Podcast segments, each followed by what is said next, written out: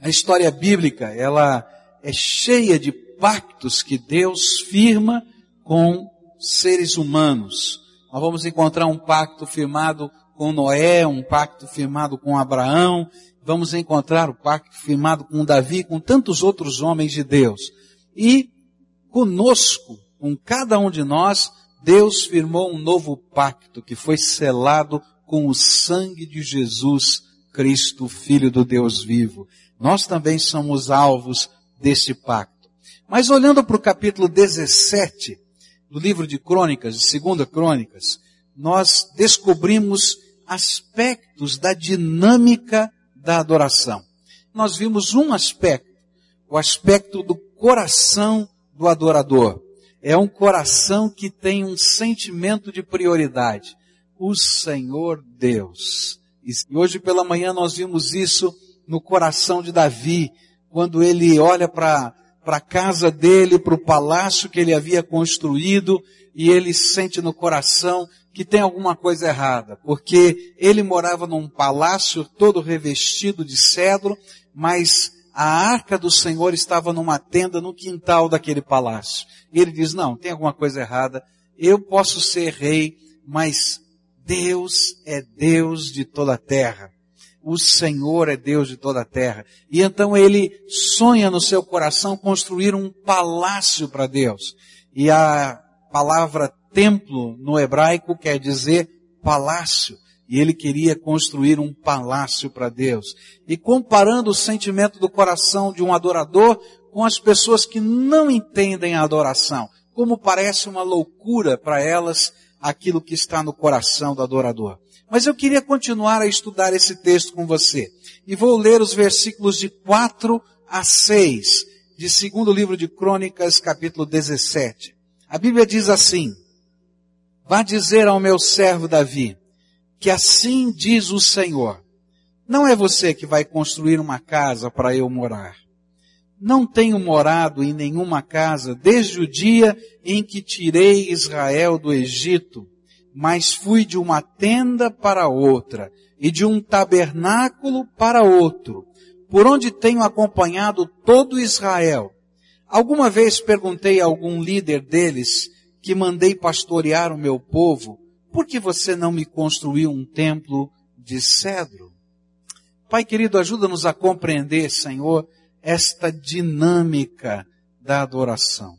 Que o teu Espírito Santo abra a nossa mente, abra os nossos ouvidos, mas acima de tudo aplique a tua palavra aos nossos corações. É aquilo que pedimos e oramos no nome de Jesus.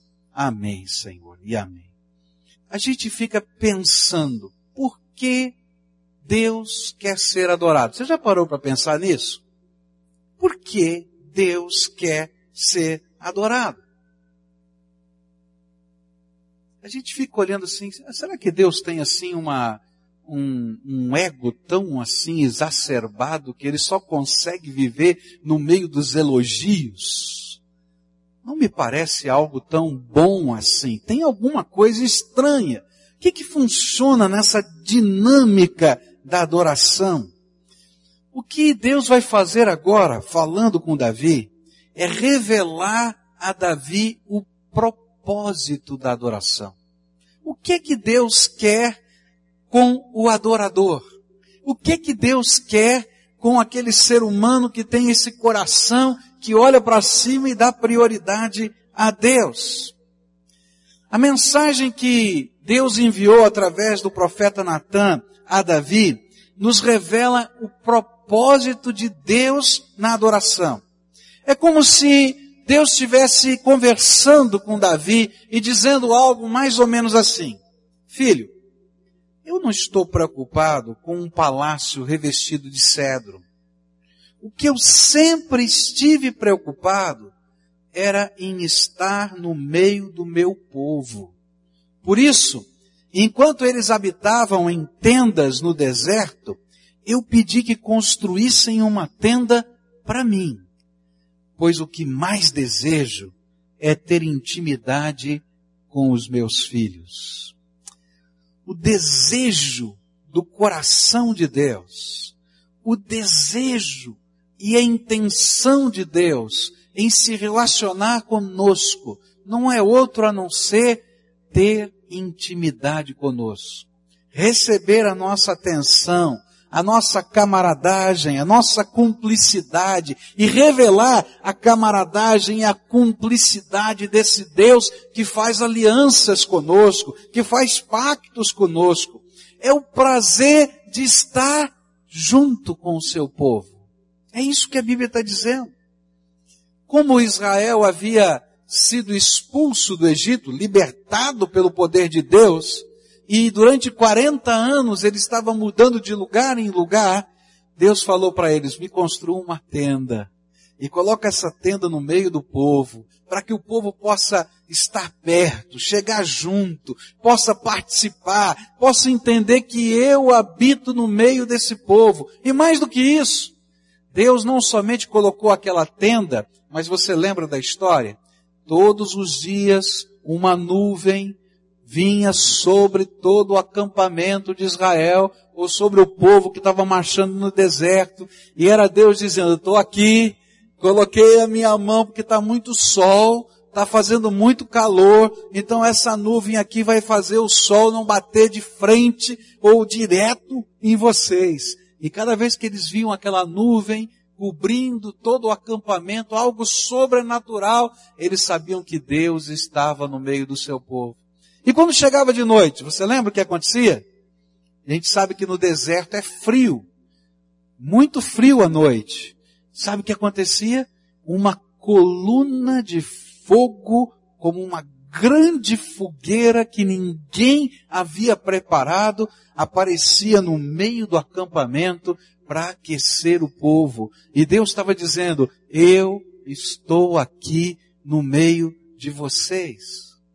Queridos, é isso que Deus está fazendo conosco quando nós caminhamos com Ele por essa vida. Em várias circunstâncias diferentes, você vai ver a nuvem de Deus sobre a tua cabeça, a mão do Senhor abençoando e guardando você. Quantas são as circunstâncias? Ah, o abraço protetor de Deus nos fortalecendo, nos guardando, e Deus dizendo, eu estou no meio de vocês. Quando você vem a um templo, não é que nesse lugar e apenas nesse lugar Deus vai encontrar com você. Graças a Deus, lá fora, quando você estava andando pelo caminho, quando você estava trabalhando, quando você estava fazendo os seus afazeres de casa, a mão do Senhor nunca deixou de estar sobre você. É isso que Deus estava dizendo. Eu estou no meio do seu povo, mas hoje, quando eu entro no templo, eu entro por uma audiência particular, e para festejar com meu Deus que andou comigo todos os dias. Adoração é essa resposta do coração do homem que entende que Deus quer ter intimidade conosco. E aí nós que somos tão abençoados e guardados pela sua graça e que sentimos a sua presença, começamos a honrá-lo e adorá-lo com coisas grandes, com coisas pequenas, mas o que importa é que nós estamos honrando e adorando o Deus que amamos. E isso significa verdadeira adoração. O que o Senhor está revelando é que na adoração a Deus, construímos intimidade com Ele. Por isso, adoração não é o templo, não é o cedro, não é a música que cantamos, não é o dinheiro, não é a procissão. A adoração é intimidade com Deus vivo. É prazer de desfrutar a sua presença. É aquele prazer que os filhos de Deus têm de revelar a glória de Deus e de sentir a glória de Deus sendo revelada sobre a sua vida. É aquele prazer que, de, que temos de sentir que somos íntimos daquele Deus tão grande e tão poderoso, mas que se importa com seus filhos.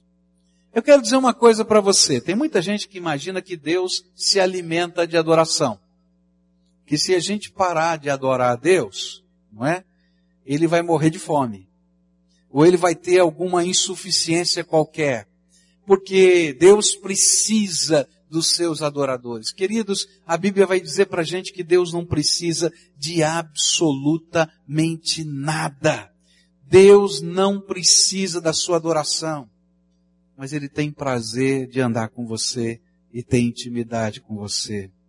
Um dos textos que chama a minha atenção para esta realidade está em Gênesis capítulo 5, versículo 24, onde a Bíblia diz assim, Enoque andou com Deus e já não foi encontrado, pois Deus o havia arrebatado. Que coisa! Enoque era esse adorador e ele desenvolveu tamanha intimidade com seu Senhor que um dia Deus lhe disse, meu filho, eu vou compartilhar com você o meu reino e glória. E sem ter que passar pela morte, Enoque foi levado ao céu de Deus simplesmente porque era amigo de Deus e tinha intimidade com o Senhor. Eu quero dizer para você que é isso que Deus faz. Quando nós o adoramos, ele tem tanto prazer na adoração, nesse relacionamento, não que ele precise disso para viver, não que ele dependa disso para manter o céu funcionando, simplesmente porque ele ama você. E quando você responde com amor, sabe o que ele faz? Ele abre as janelas do céu e derrama do seu Espírito Santo sobre as nossas vidas. E ele constrói o seu tabernáculo, o seu templo dentro do nosso coração. Deus vai dizer para Davi, olha, você não é a pessoa que eu escolhi para construir o templo, o seu filho vai construir o templo. Mas eu quero que você entenda que nem por isso você deixa de ser um adorador. Que eu desejo é ter comunhão com você. O que eu desejo é ter essa alegria de dividir o meu reino com você. É exatamente essa promessa que o Senhor Jesus fez para nós. Em Lucas 12, verso 32 diz assim, não tenham medo, pequeno rebanho, pois foi do agrado do Pai dar-lhes o reino. O reino de Deus foi dado de presente para a gente. Deus se revela a nós em nossa adoração. Uma das coisas que, que mexe com o meu coração, eu não sei se mexe com o seu, mas mexe com o meu coração, é o desejo de que Deus se revele a mim. Ah, como eu quero, como eu desejo, como eu gosto, como eu espero poder ouvir a voz de Deus, sentir o toque de Deus, entender a vontade de Deus, de alguma maneira ser envolvido pela graça de Deus. E a Bíblia me diz que no momento em que eu o busco como um adorador, Deus tem tanta alegria de que os seus filhos estejam com Ele na sua presença, que Ele faz exatamente isso. Ele abre as janelas do céu e derrama do seu espírito e toca a nossa vida e revela coisas que nós nem imaginamos a favor dos seus filhos. E exatamente isso é o próximo aspecto da dinâmica da adoração. Há uma benção na adoração. Há uma bênção que Deus derrama sobre nós quando somos adoradores. Olha só o que a Bíblia diz nos versículos 7 até o verso 15. Agora, pois, diga ao meu servo Davi, assim diz o Senhor dos exércitos, eu tirei das pastagens onde você cuidava dos rebanhos, para ser o soberano sobre Israel, o meu povo. Sempre estive com você por onde você andou, e eliminei todos os seus inimigos. Agora eu o farei tão famoso quanto os homens mais importantes da terra. E providenciarei um lugar para Israel, o meu povo, e os plantarei lá, para que tenham o seu próprio lar e não mais sejam incomodados. Povos ímpios não mais os oprimirão como fizeram no início, e tem feito desde a época em que nomeei juízes sobre Israel, o meu povo. Também subjugarei todos os seus inimigos. Saiba também que eu, o Senhor, lhe estabelecerei uma dinastia. E quando a sua vida chegar ao fim, escolherei um dos seus filhos para sucedê-lo, e eu estabelecerei o reino dele. É ele que vai construir um templo para mim. E eu firmarei o trono dele para sempre. E eu serei seu pai, e ele será o meu filho, e nunca retirarei dele o meu amor, como retirei de Saul. Eu o farei líder do meu povo e do meu reino para sempre. Seu reinado será estabelecido para sempre. E Natã transmitiu a Davi tudo o que o Senhor lhe tinha falado e revelado.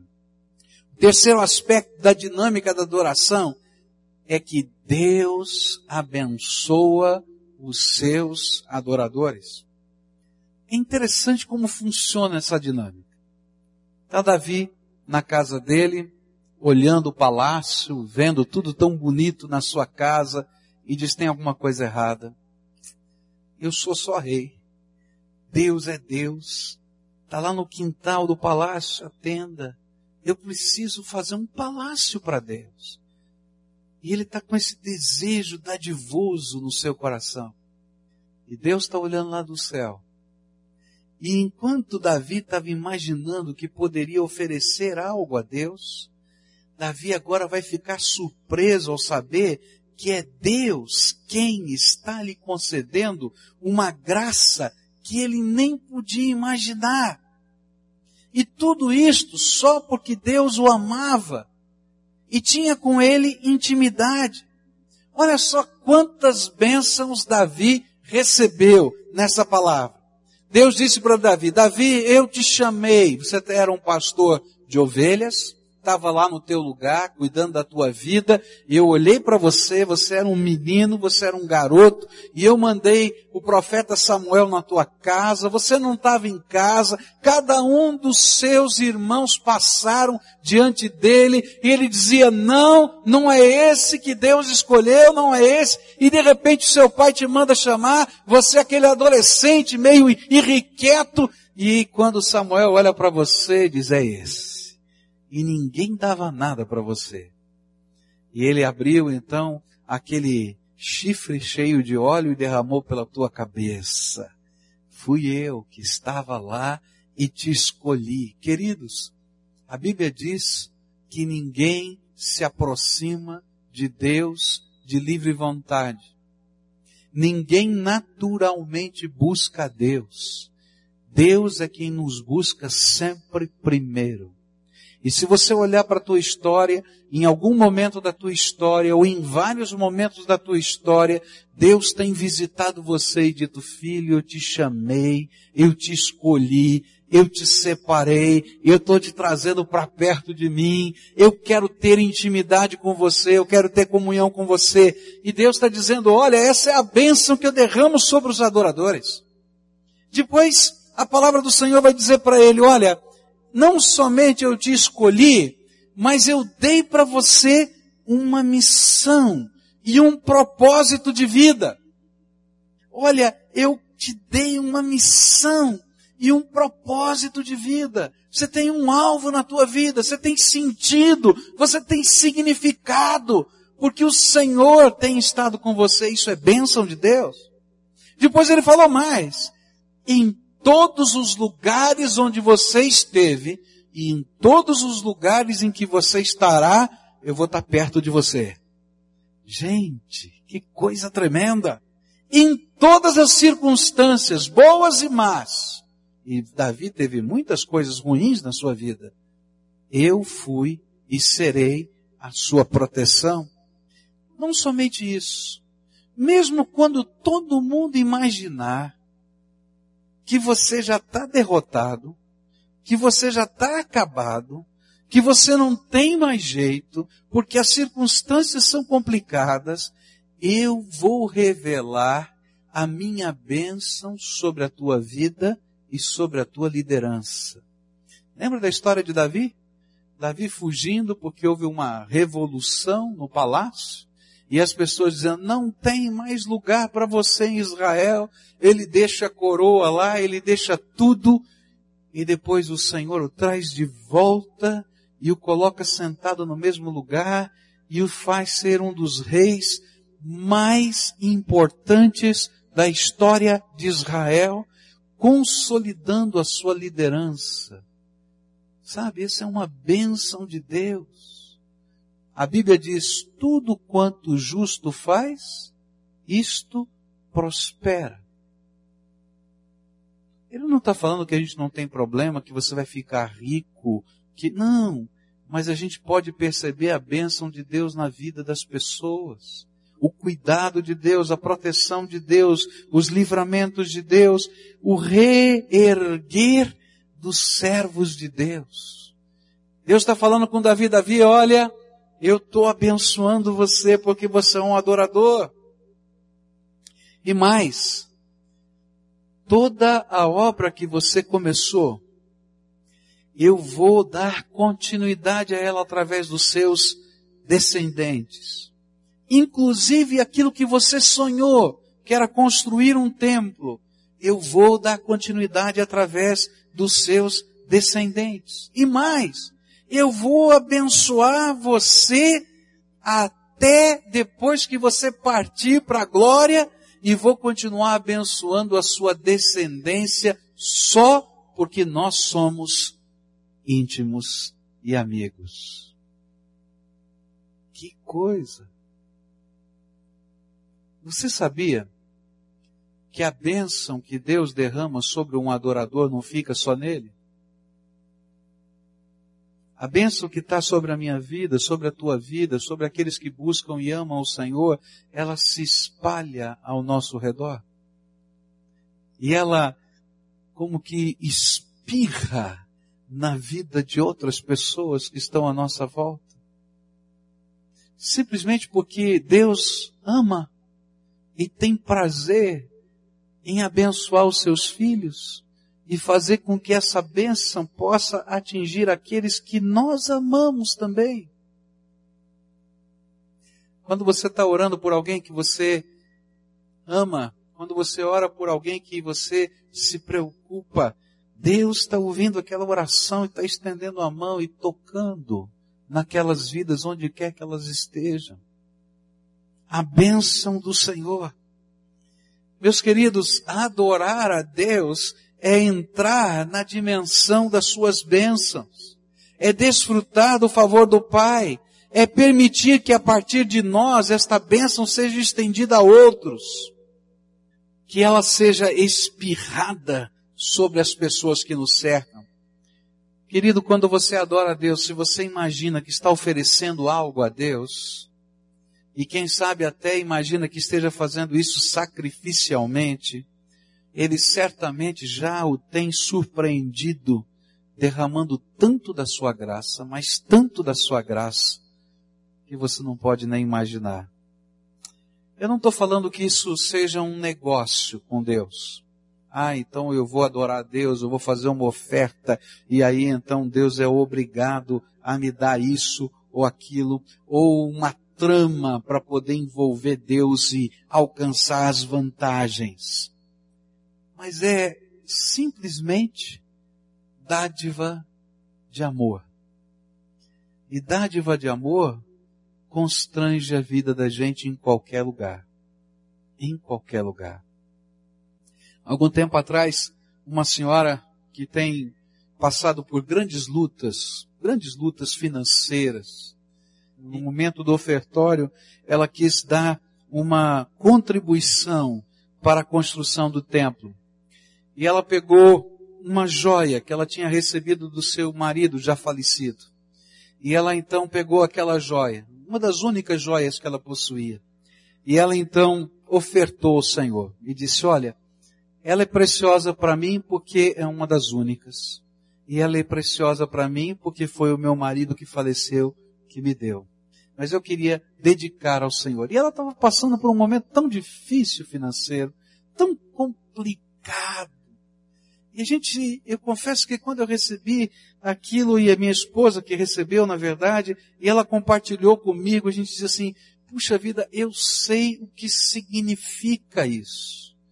Ela está dando algo que vai da sua pobreza, da sua luta, da sua dificuldade.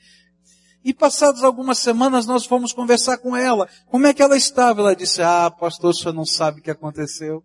Naquela semana, eu não tinha dinheiro para pagar o aluguel, eu não tinha dinheiro para pagar a luz, eu não tinha dinheiro para isso, para aquilo, mas naquela semana, Deus fez isso, aquilo, aquilo, aquilo, e começou a contar, tá tudo pago, porque nós imaginamos que estamos oferecendo alguma coisa a Deus, mas Deus está derramando das suas bênçãos sobre a nossa vida.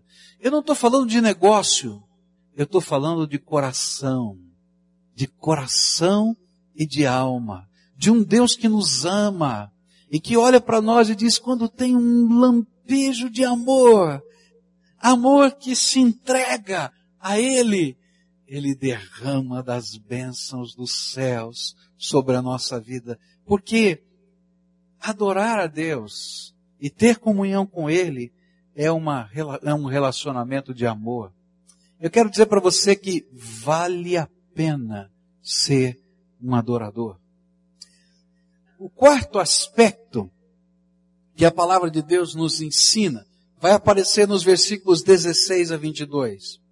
Então o rei Davi entrou no tabernáculo, assentou-se diante do Senhor e orou: Quem sou eu? Quem sou eu, ó Senhor Deus? E o que é a minha família para que me trouxesses a este ponto?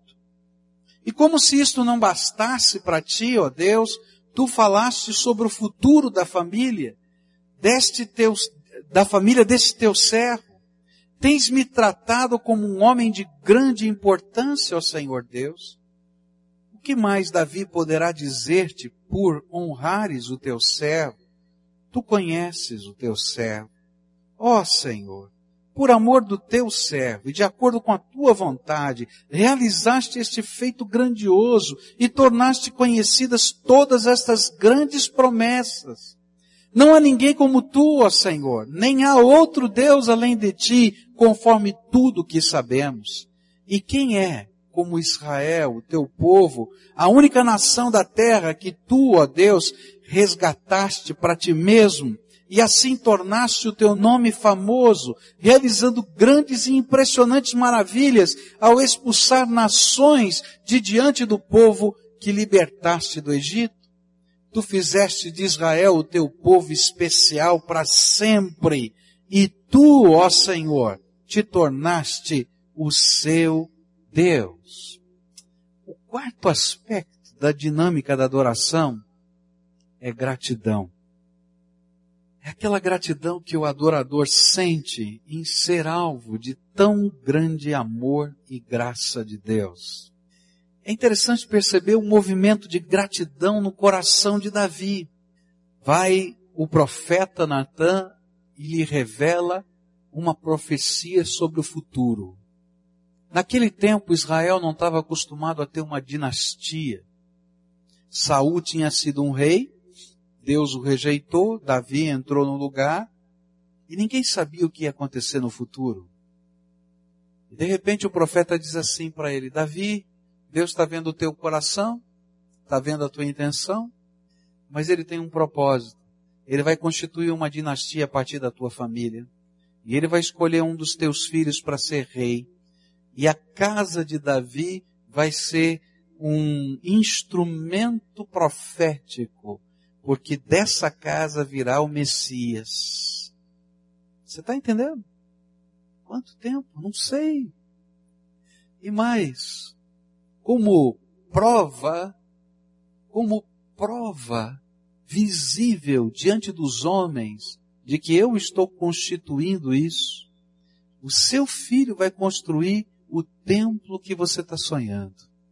Porque eu vou consolidar esse projeto na vida do teu filho. E aí Davi está ouvindo isso ele diz, mas olha, nem por isso eu não vou deixar de honrar você como meu filho. E eu quero dizer que você, a sua liderança vai ser fortalecida, você vai dominar, as coisas vão acontecer. E quando ele está ouvindo tudo aquilo, ele está dizendo assim, opa, quem sou eu? E aí então é interessante, ele não fala com Deus na sua casa. Veja bem, o profeta terminou de falar com ele, ele estava no palácio, ele foi levar a mensagem para ele lá no palácio. Talvez a coisa mais natural fosse ele entrar no quarto dele, dobrar o joelho, começar a orar. Aí Davi se veste com a sua roupa de rei, ele sai do palácio, entra dentro do tabernáculo e tem uma audiência em particular com Deus. Naquela hora, sabe o que ele está dizendo? Não, Deus. Quem merece ser honrado é o Senhor. E aí ele começa a fazer uma oração que talvez a gente lendo a primeira vez não entenda. Mas eu queria colocar para você o que está por trás dessa oração. Ele começa dizendo assim: Quem sou eu? E quem é a minha família? E sabe, eu imagino que nessa hora Davi estava pensando assim: Eu sei quem eu sou. Eu conheço o meu coração. Eu sei dos meus pecados. Eu conheço o meu temperamento. Você lembra da história de Davi? Ele não foi um homem perfeito. Ele foi um adúltero. Ele foi alguém que caiu, que pecou, que falhou. E eu creio que no coração de Davi havia um sentimento, será que Deus um dia vai me rejeitar como ele rejeitou a Saul? Porque eu também pequei. E de repente ele está orando dizendo, Deus, quem sou eu para o Senhor me abençoar assim? Porque eu não mereço. Se é uma coisa que o adorador sabe, é que ele não merece a benção de Deus. Mas que a benção de Deus nos constrange, porque ela é um ato do amor infinito e da graça incomensurável do nosso Senhor. Como é que o Senhor pode me amar assim? Como é que o Senhor pode me abençoar? Quem é a minha família, Deus? E aí eu imagino que ele olhou para dentro de casa. Se você ler a história, vai saber que a família de Davi era uma grande confusão. Muitos problemas dentro daquela casa. Muitas dificuldades com os filhos. E de repente ele está dizendo, Deus, eu conheço a minha família. Como é que o Senhor pode e pode escolher a minha família para abençoar. E apesar de tudo, de toda a confusão nessa casa, o Senhor ainda promete cuidar da minha família no futuro. Que Deus tremendo! Ele olha depois para Deus. E olhando para Deus, ele diz: Já entendi.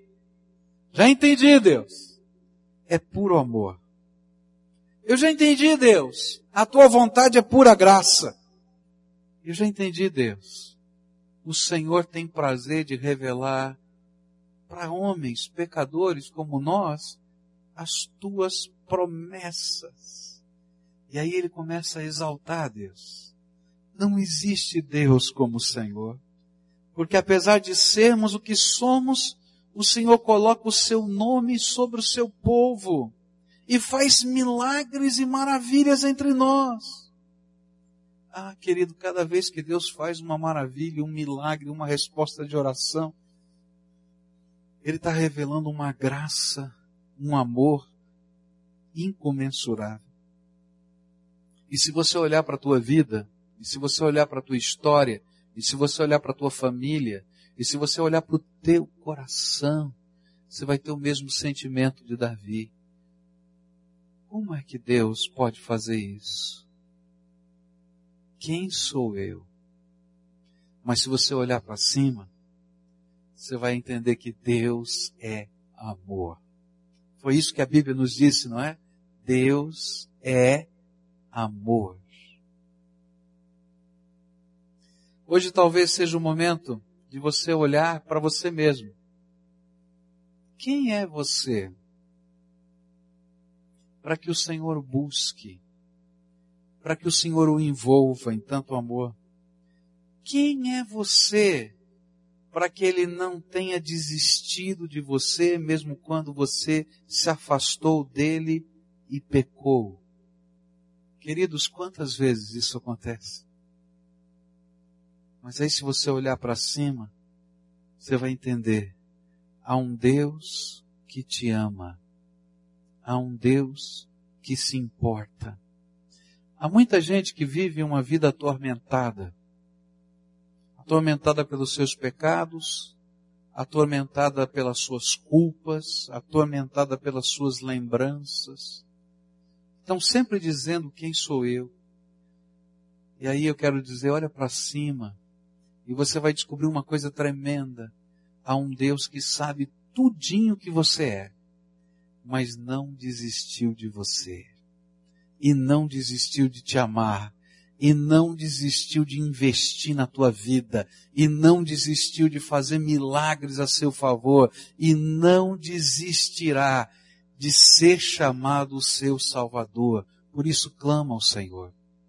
Gratidão é o sentimento do adorador que entende o que Deus está fazendo com ele. Você sabe de onde Deus o tirou? A Bíblia é muito clara em falar algumas coisas que a gente não gosta muito de ouvir. A Bíblia diz que só tem dois reinos e não tem um lugar intermediário. Ou existe o reino da, ou você está no reino das trevas, onde Satanás tem o domínio, ou você está no reino de Deus, o reino da luz do seu amor. E a Bíblia nos diz que todos nós, que um dia nos tornamos adoradores por causa da graça de Jesus, sem exceção nenhuma, fomos arrancados do reino das trevas e colocados no reino da luz do seu amor. E essa é a minha história, e essa é a tua história. E algumas vezes nós estamos olhando dizendo, Senhor, como é que pode? Ele diz, é filho, mas eu tenho o prazer em pegar você onde está, trabalhar a transformação e colocar no meu reino e dividir a minha graça com você. Há uma visão interessante no capítulo 3 do livro de Zacarias. Nessa visão, Satanás, ele se interpõe ao anjo do Senhor. E Satanás diz a respeito do sumo sacerdote Josué, olha, ele tem as roupas sujas e ele não pode ministrar. Ele não pode ministrar adoração. Ele não pode, porque ele tem as suas roupas sujas. E aí então o anjo do Senhor olha para Satanás e diz assim, o Senhor te repreenda. Pode ir embora daqui, Satanás. Porque esse homem, Josué, o sumo sacerdote, é um tição tirado do fogo. É aquele pedaço de madeira que estava lá queimando e que alguém foi lá, arrancou e colocou para fora para não queimar. É isso a nossa salvação. E aí começa uma visão tão linda ali em Zacarias capítulo 3, onde o anjo do Senhor vai dando comandos e o profeta fica tão feliz de ver aquilo e entra no meio da história e dá sugestões. Ele vai dizendo, vamos tirar a roupa. Vamos trocar essa roupa suja por uma roupa limpa. Vamos colocar uma mitra. Vamos colocar aqui uma tabuleta dizendo Santo ao Senhor, separado só para o Senhor. Vamos investir na vida desse homem. Meus irmãos, aquela visão é a história da minha vida e da tua vida. Eu sou um tição tirado do fogo. Davi era um tição tirado do fogo. Você é um tição tirado do fogo. E a graça de Deus está fazendo essas coisas tão tremendas. E quando eu começo a ver o que Deus está fazendo na minha vida, o que Deus está fazendo na tua vida, as transformações, eu não posso deixar de ser um adorador agradecido. De chegar na audiência com o Todo-Poderoso e dizer para Ele, Senhor, quem sou eu? Mas eu já entendi. Tudo isso é pura graça do Deus que me ama.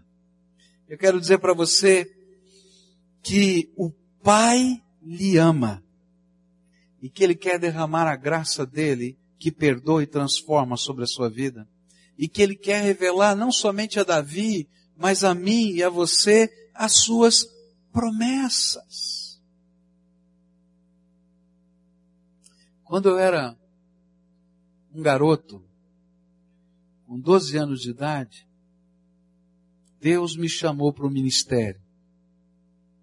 E é interessante como Deus faz. Eu só tinha 12 anos de idade. E Deus naquele tempo fez muitas promessas para mim.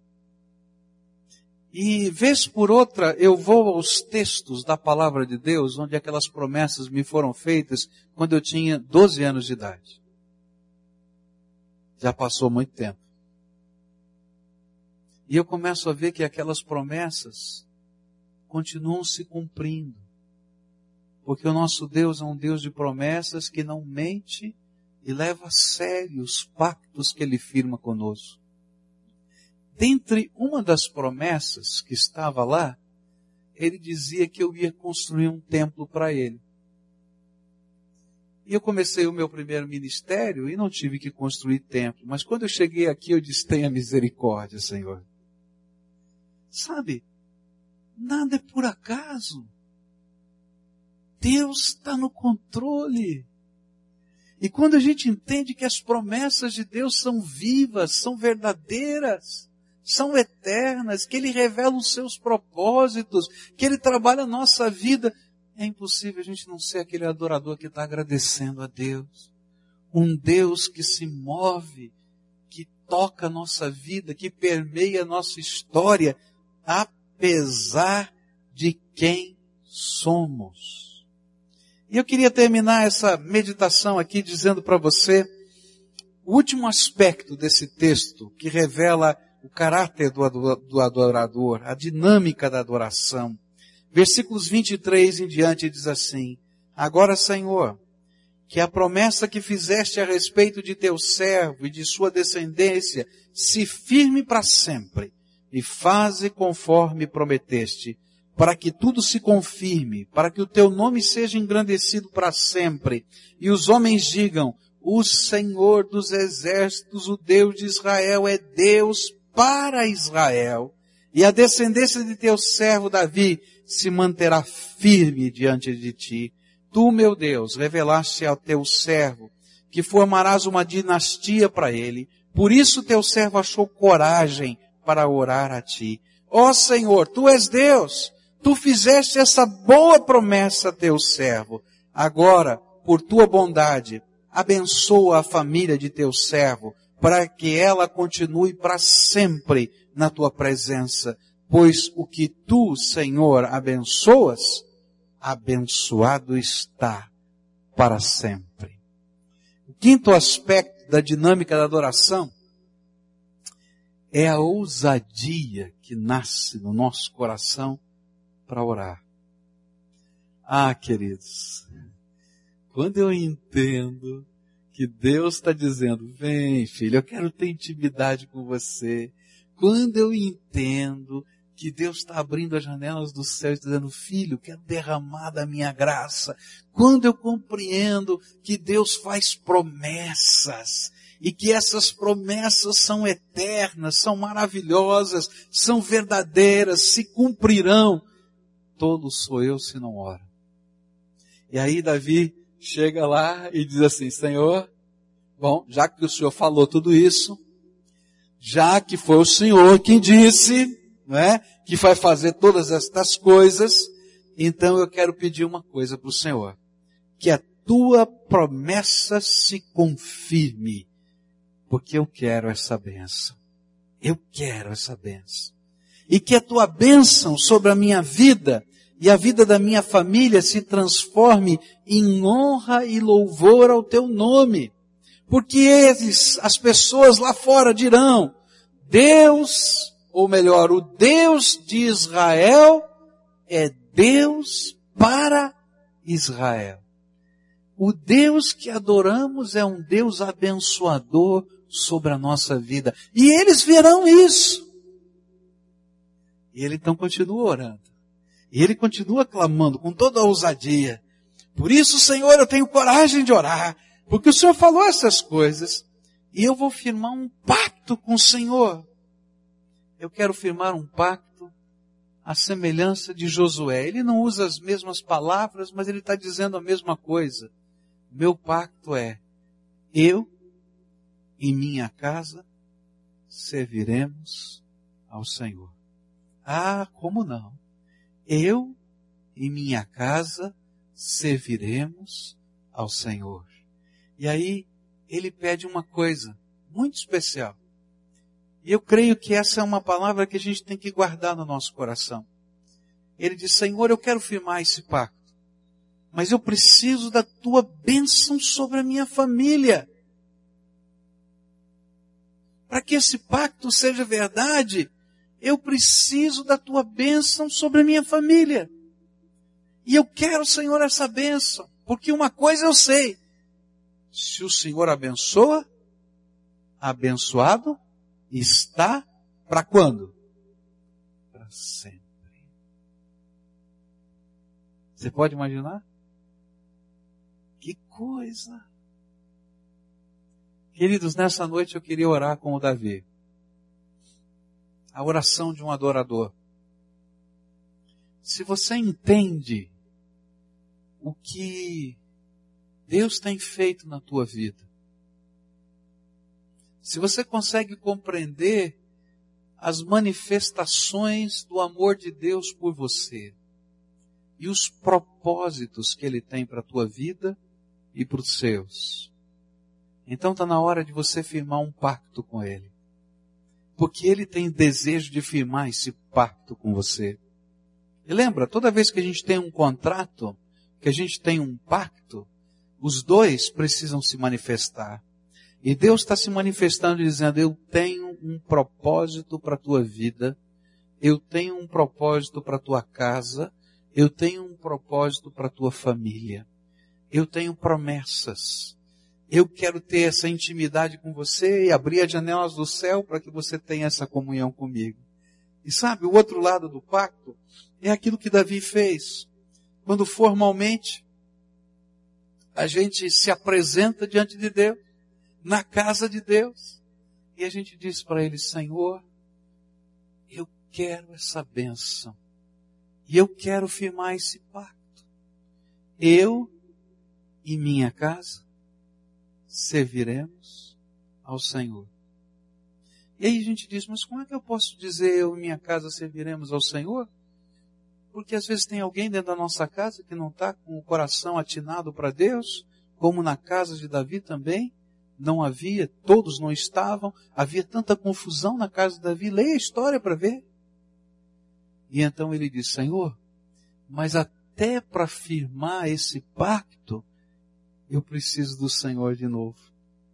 Abençoa a minha família. Porque uma coisa eu sei, Senhor. Se o Senhor abençoar, abençoada ela estará para sempre. Senhor, eu e minha casa desejamos servir ao Senhor, mas ainda toda a minha casa não aprendeu a servir ao Senhor. Tem fulano, tem Beltrano, tem Ciclano, que ainda não aprendeu a servir o Senhor. E aí a gente precisa pedir para Deus. A gente vem como um representante dessa casa e se coloca na audiência com o Todo-Poderoso e diz, Senhor, eu quero essa bênção não só para mim, mas para toda a minha família. E a gente se apresenta diante de Deus. E a gente tem a ousadia de dizer isso, Senhor, se o Senhor me der essa bênção, e essa bênção for derramada sobre a minha família, nada nem ninguém em nenhuma época poderá arrancar a bênção que o Senhor colocou. Eu entendo que às vezes Deus nos usa como pessoas que abrem a porta para que os milagres de Deus aconteçam na nossa casa, na nossa família. Não é que tem um poder que vai se derramar sobre você, não.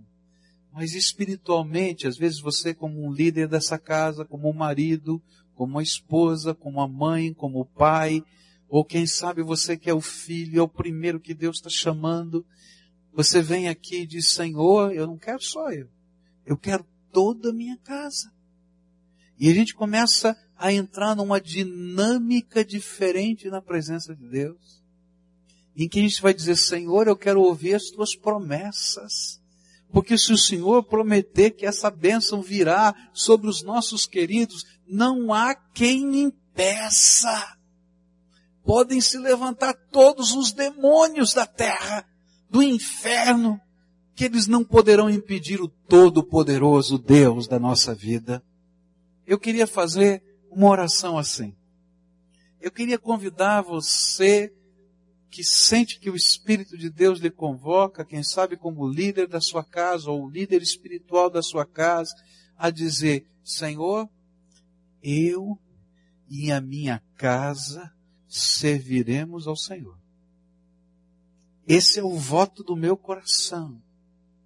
Eu quero toda a bênção que o Senhor preparou para minha família.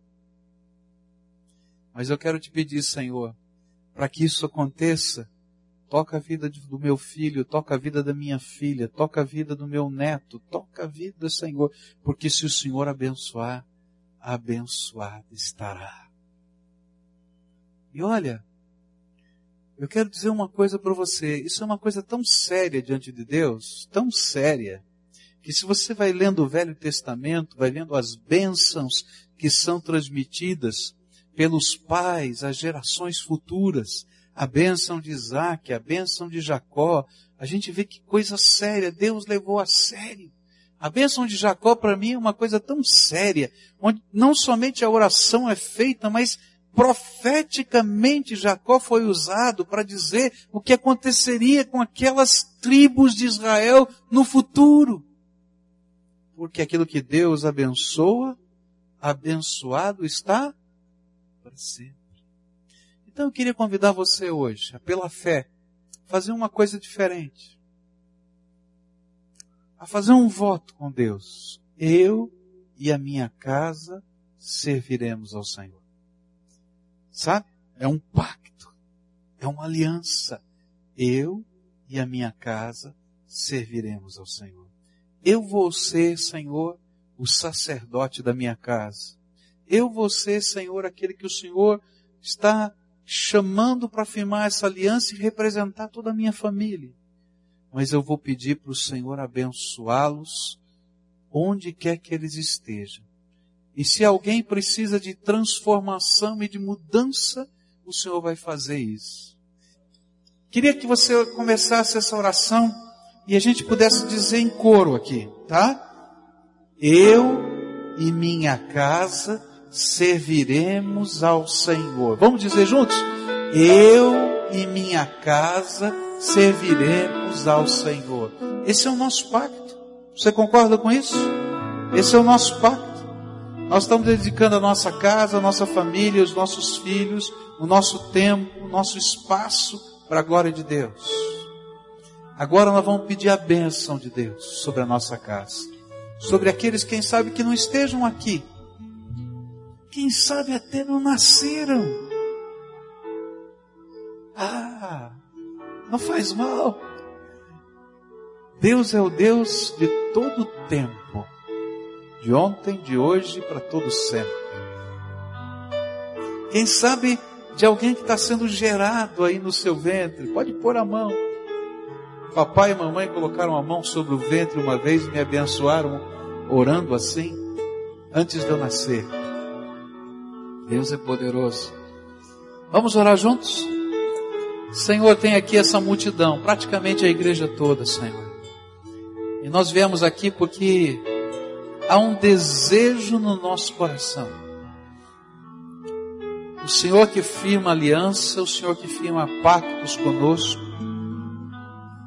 o Senhor que tem nos procurado, o Senhor que tem feito promessas tão bonitas para nós, o Senhor que não mente para nós, o Senhor que conhece quem nós somos, pecadores, mas não desiste de nós. Nós aqui, Senhor, queremos dizer, do nosso lado, eu, Pascoal, e minha casa, queremos servir ao Senhor para todo sempre. E eu sei, Senhor, que os meus irmãos estão dizendo a mesma coisa eu e minha casa serviremos ao Senhor. Esse é o propósito do nosso coração. Mas alguns que estão aqui, Senhor, sabem que para isso acontecer, alguns lá da casa, da família, vão precisar ser trabalhados pelo Teu Espírito. Por isso, Pai, aprendendo com Davi, e na mesma ousadia dele, nós queremos te pedir, Senhor, abençoa àqueles que não podem estar conosco agora, porque não têm esse entendimento. E Senhor, se o Senhor nos der a tua palavra de bênção, abençoado estará para todos sempre. E nesta hora, Pai, nós queremos te pedir pela salvação. Nós queremos te pedir pela transformação. Nós queremos te pedir, Senhor, por milagres. Nós queremos te pedir, Senhor, por restauração daqueles que se afastaram. Nós queremos te pedir, Senhor, para o entendimento daqueles que ainda não compreenderam. E que o Senhor revele a tua glória de alguma maneira, Senhor, não sei qual.